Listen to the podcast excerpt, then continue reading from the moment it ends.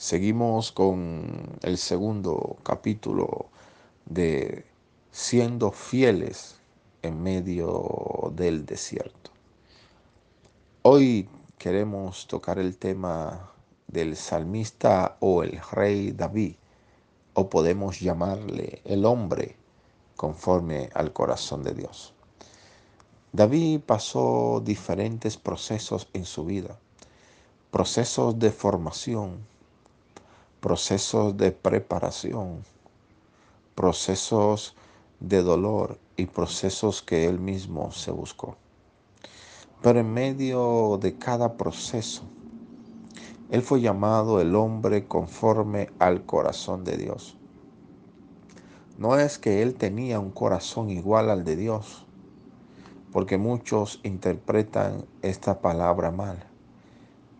La Biblia dice que él tenía un corazón conforme al de Dios porque tenía un corazón capaz de obedecer al Padre sin importar la petición que éste le hiciera.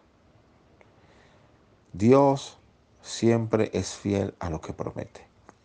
Pero antes de que la promesa se cumpliera en David, porque la unción estaba sobre David, David fue ungido para ser rey. Pero David no fue como Saúl. Saúl lo ungieron y directamente fue al trono. David tuvo que pasar desiertos y desiertos y desiertos antes de llegar al trono. Estos procesos, David fue formado e instruido para que su corazón se volviera realmente a Dios y que no amara a Dios por la posición que Dios le entregaba, sino que lo amara porque David sabía al Dios que lo había puesto en la posición. David conoció al Dios de amor, de misericordia, al Dios que lo respaldó. Y a pesar de que sus enemigos muchas veces lo rodearon y que el mismo Saúl conspiró en contra de él, Dios nunca permitió que David fuera avergonzado. Dice la palabra de Dios en Salmo 138.8. Jehová cumplirá su propósito en mí, porque tu misericordia es para siempre, porque no desamparas la obra de tus manos.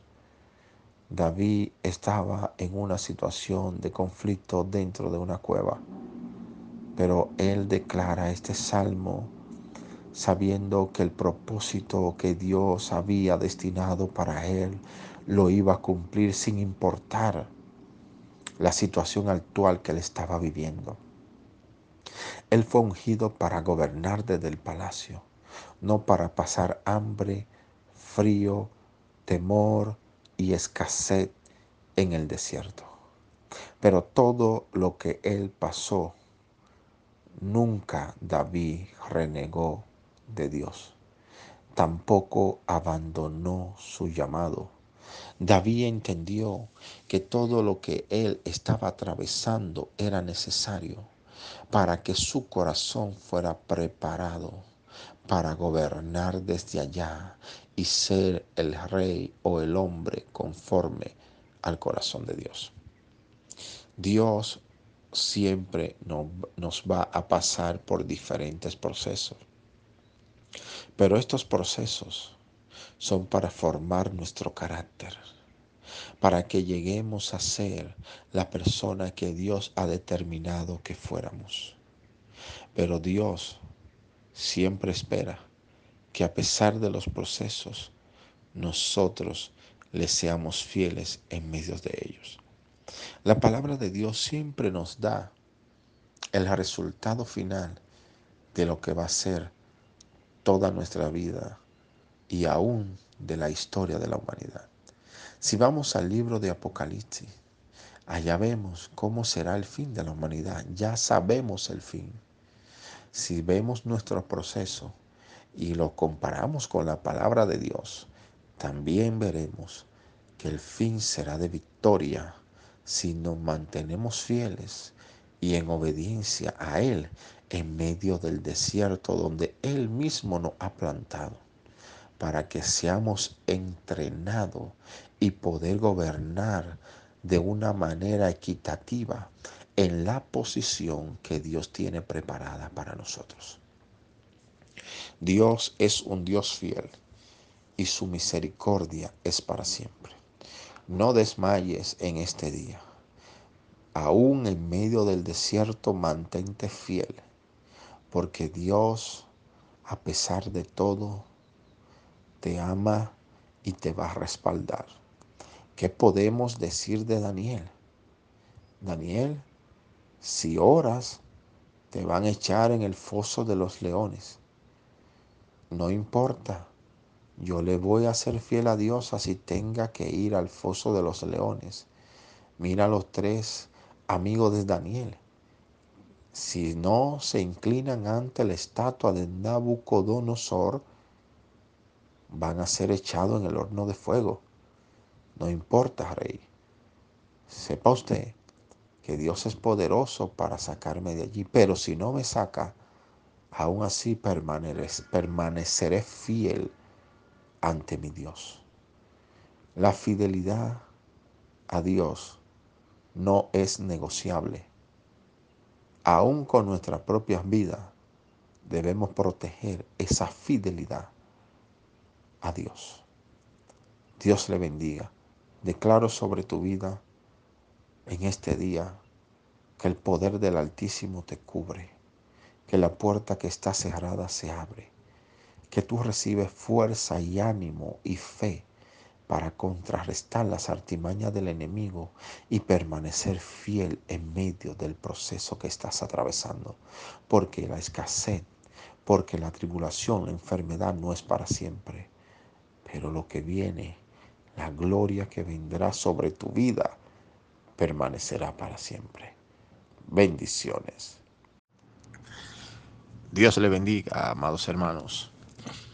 Le habla su hermano y amigo Fabio Ventura del Ministerio Caminando como Jesús. Y hoy quiero compartir una palabra que ha tocado mi corazón y sé que también tocará el corazón de aquellos verdaderos hijos de Dios que mediten en esta palabra. Dice la palabra del Señor en Oseas 2, 14 y 15. Pero he aquí, yo la seduciré y la llevaré al desierto y hablaré a su corazón.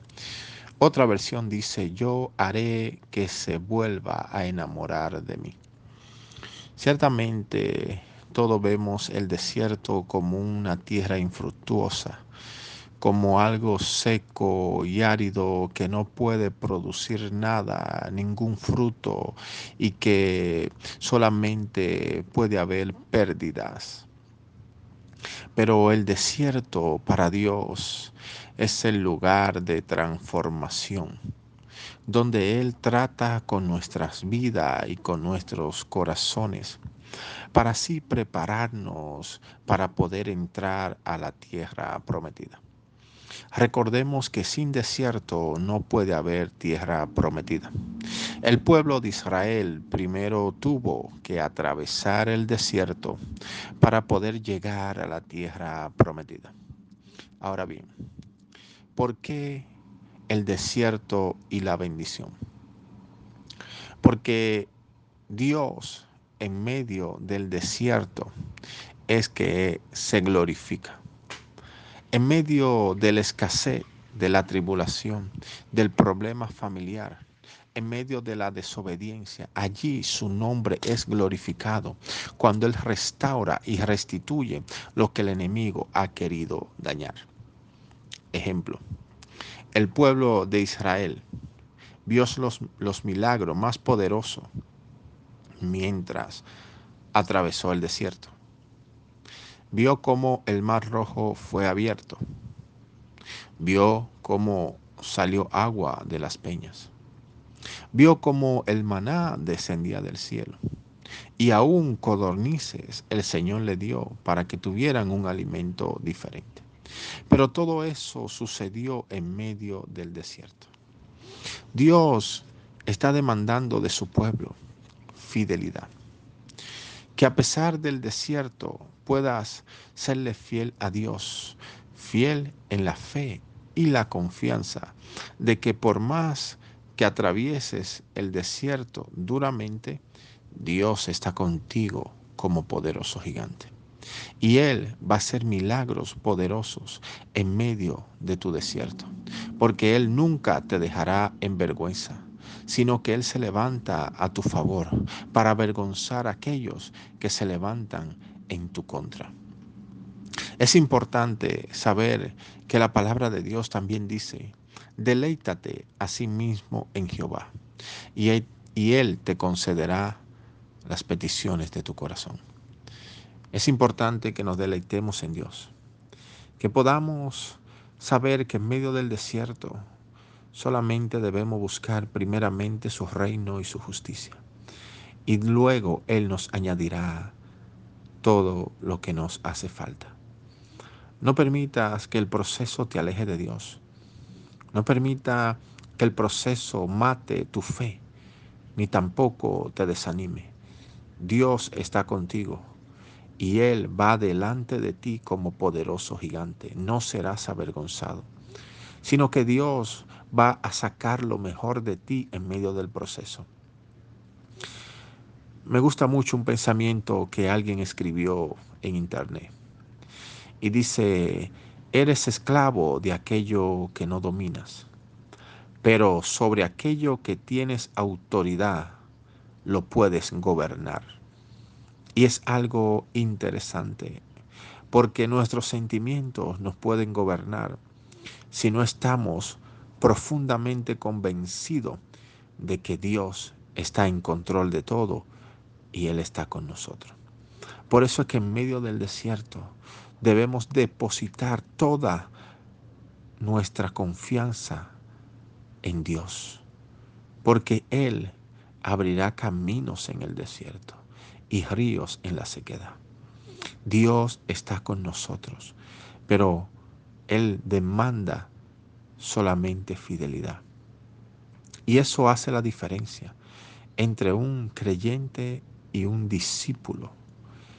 El creyente cuando recibe la bendición se puede apartar porque solo cree. Y dice la Biblia que aún los demonios creen y tiemblan. Pero el discípulo, aquel que no puede vivir separado de Jesús, a pesar de la prueba, de la tormenta, de la tribulación, permanece fiel, porque sabe que separado del Padre nada puede hacer. En medio del desierto, adora a Dios, como Pablo y Sila en aquella cárcel, que en medio de las heridas y del cepo puesto en sus pies, allí en el calabozo de más adentro, levantaron su voz para adorar a Dios y demostrar a todo lo que estaban allí, aún al carcelero, que ellos no dependían de un lugar cómodo, ni tampoco dependían de si estaban heridos o no, o si habían comido o no, o si tenían dinero en el bolsillo o no. Ellos no dependían de nada de eso para levantar su voz y adorar a Dios. Ellos adoraron en medio de las circunstancias más difíciles que atravesaron. Es tiempo de levantar nuestra voz a Dios y saber que en medio del desierto y la escasez allí Dios se va a glorificar. Jesús dijo cuando recibió la noticia de que Lázaro estaba enfermo, dijo, esta enfermedad no es para muerte, sino para que el Hijo de Dios sea glorificado a través de ella. Aunque Jesús dijo que la enfermedad no era para muerte, Lázaro igualmente murió. Pero aún después de la muerte, la palabra de Jesús tenía el poder para resucitar a Lázaro y hacer que su espíritu volviera a su cuerpo y aún el cuerpo que estaba descompuesto volviera a tener sanidad y a restaurarse y a salir de la tumba por causa de la palabra que Jesús había lanzado. La enfermedad de Lázaro no es para muerte. Tú y yo tenemos promesas de Dios y esas promesas se van a cumplir en tu vida. No permita que el enemigo siga jugando con tu mente, porque Dios cumplirá su propósito en ti. Dios te bendiga. Oro en el nombre de Jesús. Que Dios levante tu fe. Que sea quitada toda congoja de tu vida. Que todo desánimo sea quitado en el nombre de Jesús. Porque sabemos que a los que aman a Dios, todas las cosas le ayudan a bien y no fuiste llamado para el fracaso. Aunque hoy pienses que estás allí en la zona de fracaso, ese no es tu llamado. Fuiste llamado para conquistar y triunfar porque tienes a Jesucristo de parte tuya. Y si Dios es con nosotros, ¿quién contra nosotros? Dios te bendiga. Seguimos caminando como Jesús.